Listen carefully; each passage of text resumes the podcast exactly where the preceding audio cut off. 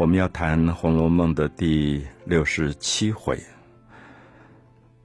读者应该记得，在六十六回的结尾发生了一个重大的事件，就是尤三姐原来非常非常盼望，盼望了五年，暗恋了五年，希望能够跟他一生唯一愿意托付的男子柳香莲结成夫妻。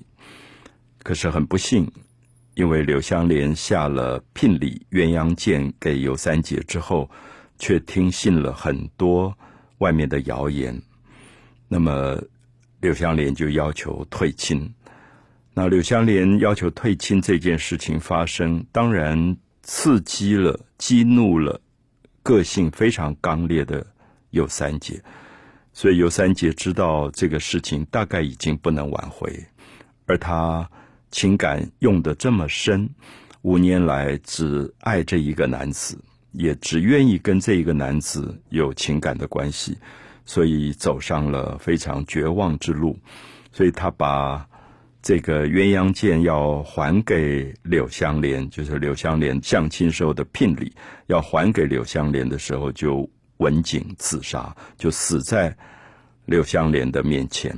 那柳香莲当然也非常的后悔，就是听信了谣言，没有想到尤三姐是这么。坚贞刚烈，可以如此宁为玉碎的一个让人敬佩的女子，所以在六十六回的结尾讲到这么让读者动容的一个事件，尤其是尤三姐自刎之后，柳香莲还做了一个梦，梦到尤三姐来看她，也跟他讲了很多的话，这些话好像是安慰，又像是度化他。告诉他说，过去不过是被情所误，所谓的人间的感情的牵连，也不过是自己的执着、自己的迷惑。所以他说为情所惑，那今既此情而绝，好像感觉到人活在人间，干嘛要有这些情感的牵连瓜葛？所以。决定要斩断一切的情丝，所以他也跟柳湘莲说：“与君两无干涉，这件事情只是我自己生命的一个了悟，跟你并没有关系。”所以我们会觉得这个语言用的很特别，因为通常一个暗恋了这个男子五年的尤三姐自杀，当然会觉得应该跟柳香莲有关。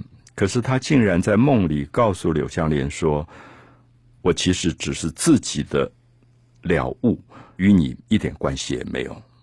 那么柳香莲当然怅然若失，在梦醒之后，一个人就东游西荡，那到了一个不知道是什么样的地方，无何有之乡，坐在一个破庙旁边，就看到一个道士在身上抓狮子。一个有点像乞丐一样破破烂烂、长得邋邋遢遢的一个道士，那柳香莲就恍恍惚惚问他说：“这是什么地方？那道长你是谁啊？此系何方？那你是什么人？”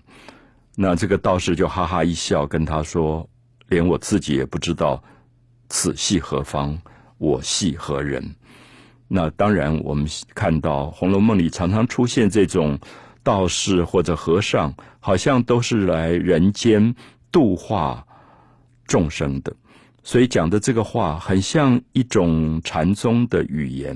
他说：“我也不知道这里是哪里，我也不知道我自己究竟是谁。”那柳香莲听了以后，忽然好像恍然大悟，也觉得这个身体也不过是在人世间偶然的一个。暂时寄托，就像这个道士跟他说：“我不过暂时到此歇脚。我们生死好像看得很严重，不过看开了，也不过就是到人间暂时来做一个过客。每一个人迟早也就要走，所以柳香莲因此开悟，就断了头发，就跟这个道士走了。这《红楼梦》的写法很特别，就是。如果六十六回的结尾，大家看到这么重的一个悲剧事件的发生，到六十七回一开始，就会发现他笔锋一转，他就会写一点现实生活里琐琐碎碎，看起来完全无足重要的。小事情，他忽然就在讲薛蟠，因为到南方去做生意，呃，把东西卖掉，北方的东西卖了，那么又买了一些南方的东西，然后特别也为这个妹妹薛宝钗带了一些江南的笔墨纸砚啊、胭脂啊、化妆品啊。就是薛蟠，其实我常常跟朋友说，他不是一个坏小孩，我们很容易误会他很坏，他只是咬着金汤匙诞生，不知道人间。是怎么回事？所以有点呆呆的、憨憨的，可是心里面其实对母亲、对妹妹也都有很多关心。所以回来他就带了两大箱的礼物，就是还要让妹妹薛宝钗一一分送到各个房里去。那特别是林黛玉，因为这些物件就是林黛玉家乡南方的一些土产。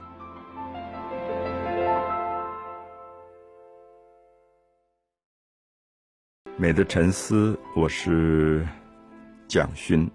我们谈到《红楼梦》第六十七回，作者很有意的要去缓冲六十六回尤三姐自杀、柳湘莲出家这么重大的悲剧事件，所以六十七回他就开始叙述了一些跟小说的主题看起来无关紧要的一些小事件。那讲到薛蟠如何买了一些南方的东西，然后就跟妈妈、跟妹妹一起来看这些东西。那薛宝钗也在笑他，那就说你特别带回来要送我的东西，因为薛蟠说，呃，觉得妈妈、妹妹那在家里面，那希望买一些东西让他们开心，所以特别的啊，就是说了我特别的从。男方买了一些东西是为你们买的，呃，是他私下的礼物。那薛宝钗就笑他说：“好，特别买的，然后搁在那边一二十天都忘了，今天才拿出来。那如果不是特别买的，不晓得要几年几月，就是有点讲生活里的玩笑话。可是我们也看到作者。”还是带到了尤三姐的自杀，带到了柳湘莲的出家。可这里可以看出很有趣，薛宝钗这个女孩子听到这样故事以后，完全不动声色。好，我们通常如果听到一个这样浪漫的、传奇的、绝望而悲剧的爱情故事，大概都会有一点动容，也会有一点感伤，可能会有一点惋叹的感觉。可是薛宝钗冷冷的说。啊，哥哥，你也不要在意，这个就是个人的缘分。有人就是该死了就死了，有人该出家就出家了。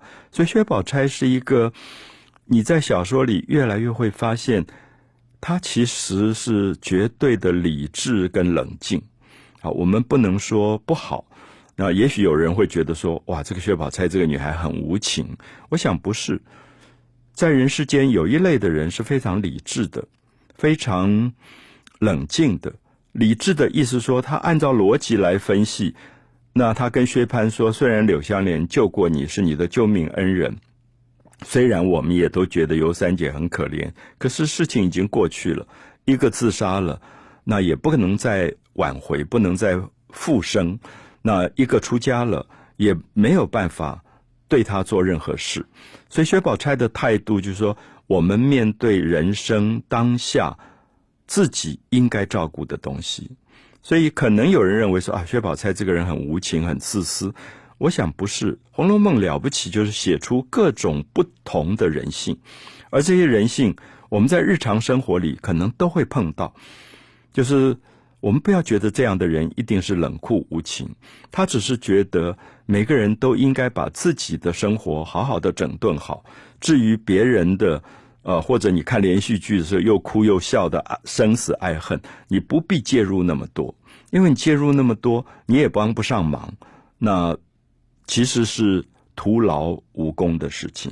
所以薛宝钗特别就提醒哥哥说：“你也回来了一段时间，然后你这次出外做生意，家里有好几个老伙计啊，就是因为薛家是做大买卖的。”他们家里有一些老的伙计，这种老伙计非常重要啊。我们知道，今天如果有一个商号、老字号，大概都有那种在家里工作了几十年的这种老的人员啊，老伙计。伙计这个字我们现在比较不用了，可是我觉得有时候我们看今天的一些企业啊，一个人创了一个企业。那开创的那一代可能都走了，像薛宝钗的爸爸就已经走了，可是家里还可以继续做生意，就是因为这些老员工非常了不起，他们忠心耿耿的，所以我常常觉得现代企业应该也有这一类的人，就可能第二代开始做主管。做董事长，第三代开始做董事长，可是你要有一些老伙计能够稳在那边。所以薛蟠是一个咬着金汤匙诞生的公子哥他根本什么事情都不知不知道，他连呃算术啊、经济上的这种损益呀，他根本就不懂。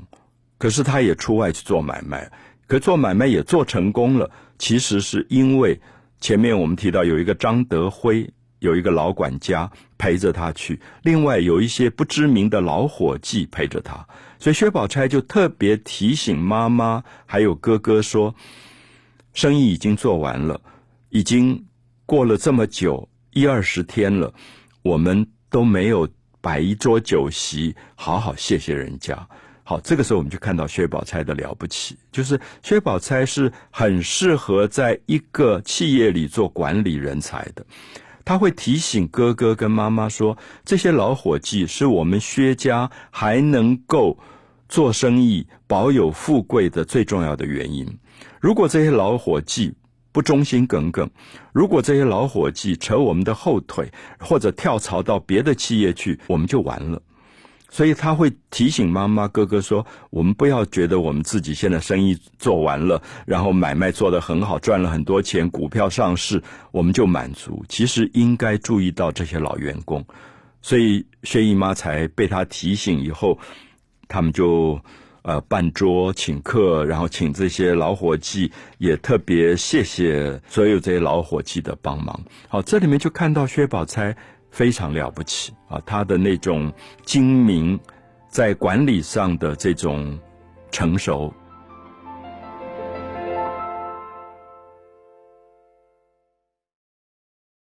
美的沉思，我是蒋勋。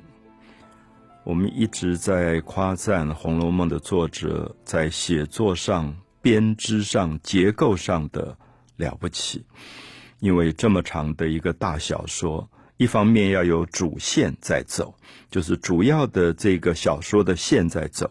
可是如果只有这一条线，它会太单调，所以它会有很多的旁支出来，很多的其他的线索来穿梭。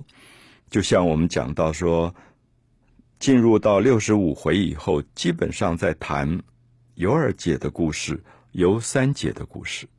可是如果一直谈尤二姐，一直谈尤三姐，的确有一点单调，所以他就插入到薛蟠带回江南的这些礼物，然后这些礼物又经过妹妹薛宝钗把它送给了林黛玉，然后林黛玉就面对这些礼物在哭。